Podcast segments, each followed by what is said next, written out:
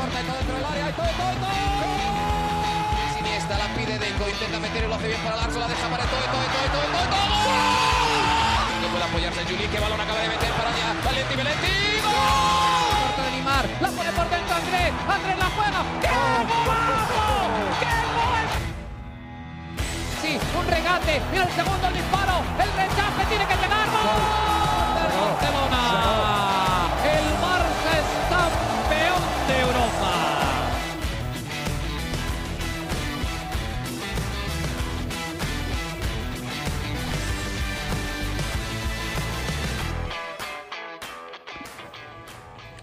Hola amigos de ADN Barça, bienvenidos a una nueva edición de nuestro podcast. Hoy justo después del derby catalán, empate 1 a 1 entre el Fútbol Club Barcelona y el Español de Barcelona, mucha polémica y bueno, dos puntos que se quedan en el camino, el Barça que termina el año empatado en el primer lugar de la Liga Española junto al Real Madrid. Para hablar de este partido estoy junto a Juan Carlos Villegas, que me acompaña acá en Miami.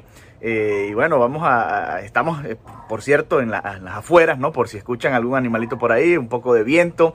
Eh, estamos al aire libre y por eso, bueno, vamos a hacer este episodio especial. Hoy los dos juntos.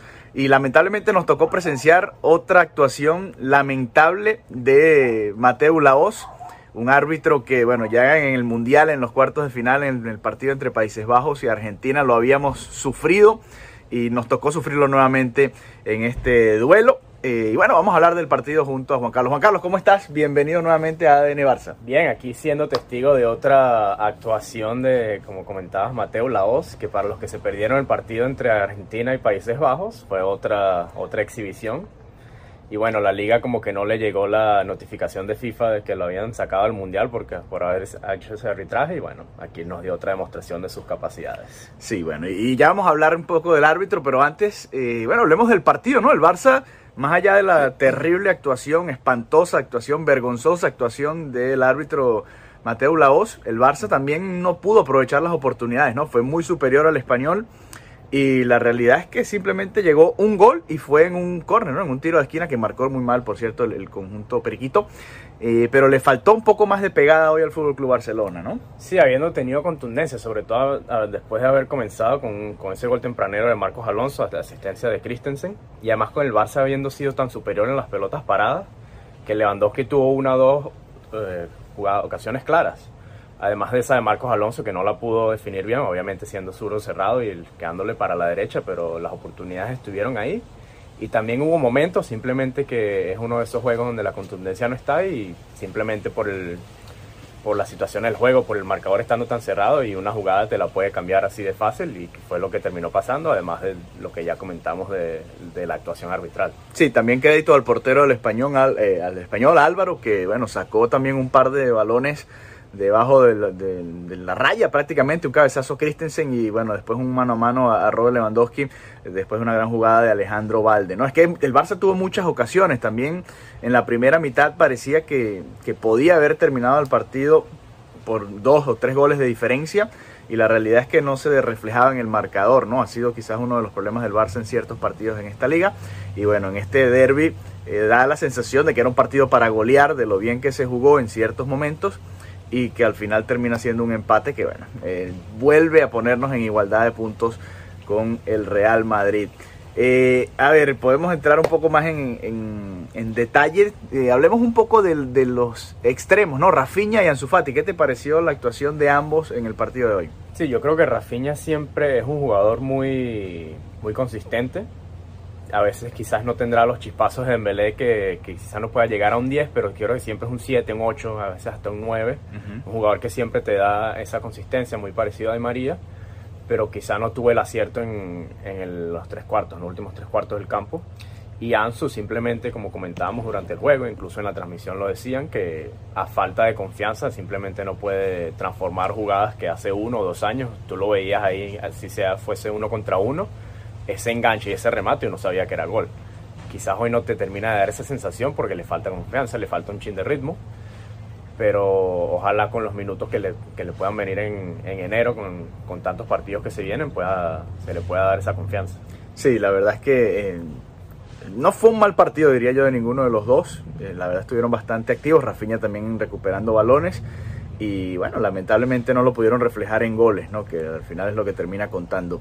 Es Frankie de Jong, obviamente estamos hablando de cosas buenas que pasaron durante el partido, porque el Barça, en nuestra opinión, jugó bien.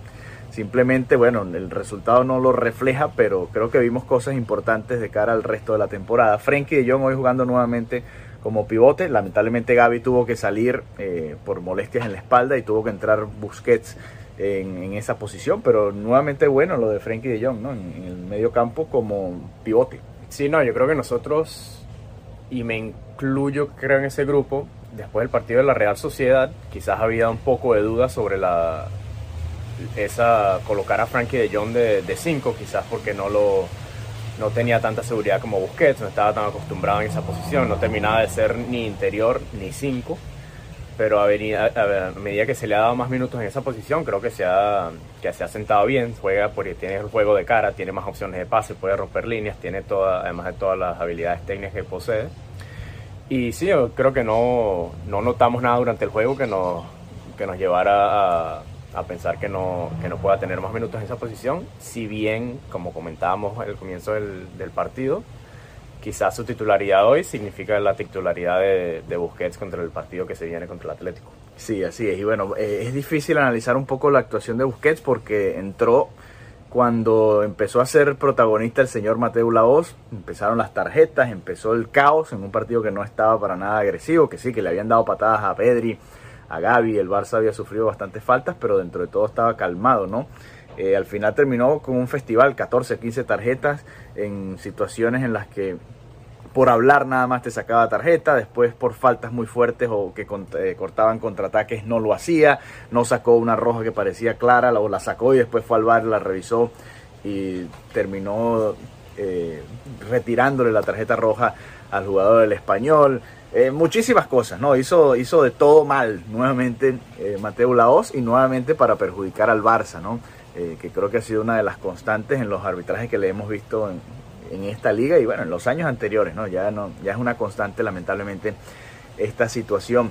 Hoy Robert Lewandowski tampoco estuvo del todo fino, ¿no? Eh, otra de las actuaciones que quería comentar, eh, tuvo un par de, de, situaciones claras. El, el, primer gol llega después de un cabezazo que él falla. Tuvo otro cabezazo que pasó muy cerca, tuvo el zurdazo que termina atajando el portero entre con las piernas y los glúteos en, ese, en esos últimos minutos, pero le faltó como un poquito de finura ahí a Lewandowski también, lamentablemente, en este derby. Sí, no, no se vio esa contundencia que, que por la que se caracteriza, es el goleador de la liga indiscutible y, y del Barça también. Pero bueno, por eso también tenemos a Memphis, por eso también tenemos a Ferran, por eso también tenemos a Ansu y también a los, a los extremos de la derecha. Pero simplemente no, no estuvo ahí la contundencia. Las jugadas yo creo que estuvieron, sí. las ocasiones. Si bien yo siempre, creo que lo comentaban también en el grupo de WhatsApp, que yo creo que el Barça en, el, en los segundos tiempos siempre al partir del minuto 60 como que el ritmo baja. no sé si es a propósito para dormir el partido, para tener más control, pero me da ese síndrome, me dan esos flashbacks, ese PTSD de la era Valverde, incluso de la era Kuman, donde uno quería un poquito más de ritmo, quería algo, de, algo distinto, y simplemente el partido como que se duerme y ahí como que se gesta una oportunidad para los otros equipos de que como no tienen peligro en contra, se animan y el partido y el partido se revive en esa en esa en ese sentido. Sí, así que bueno, lamentablemente el Barça termina el año el 2022 con este empate a uno ante el Español. Vamos a hacer como hacemos después de cada partido rápidamente un top 3 para no romper la tradición. Eh, los, tus mejores tres del partido, ¿quién sería? A ver, porque bueno, yo pondría a Frenkie de Jong, me animo a poner a Frenkie de Jong ahí. Marcos Alonso ganó en varios cabezazos, por ejemplo. No sé a quién más te animarías a poner ahí en ese eh, top 3. No sé si Christensen por la asistencia, creo que en defensa en general estuvo bien, hubo un par de jugadas. Bueno, aunque Marcos Alonso cometió el penal, sí, Eso. ojo. Eh, hubo un par de salidas donde él y Frenkie permutaron posiciones para que el danés le diese salida al equipo. Lo hizo un par de ocasiones. Él ha tenido cierta experiencia en la, con la selección danesa en esa posición. De resto, sí, repasando el equipo, Pedri, como siempre, estuvo bien, pero creo que no fue un gran partido. No, no se vio. Gaby, por la lesión, no, no nos pudo dar más. Y sí, creo que Frenkie fue el que el que brilló más en ese sentido, además haciéndose cargo de los tiros de esquinas, como comentabas en, También por Twitter. Creo que fue el que tuvo el partido más completo. No sé si estamos de acuerdo en él, Christensen y Sí, Marcos Alonso pues, al final termina marcando, eh, hace el penal, pero creo que, que, también aportó bastante, tanto en defensa como en ataque, tuvo varias ocasiones claras y bueno, fue uno de los mejores del Barça el día de hoy. Así que bueno, así cerramos nuestras ediciones de ADN Barça por este año. Nos reencontraremos pronto, porque vamos a empezar el año hablando con Mariana Guzmán, que estuvo allá en el Camp Nou, nos va a contar todo lo que se vivió, cómo reaccionó el público, eh, y bueno, cómo se despidió el año con fútbol en Barcelona. Un abrazo y hasta la próxima. ¿Vas a decir algo? Sí, no, yo, para el próximo partido nos puede decir Mariana si a ella también le terminaron sacando amarilla. a ver si Mariana tiene su amarilla y, puede peligrar el próximo partido. Un abrazo, hasta la próxima y feliz año para todos. Gracias por acompañarnos este año en ADN Barça. Adiós.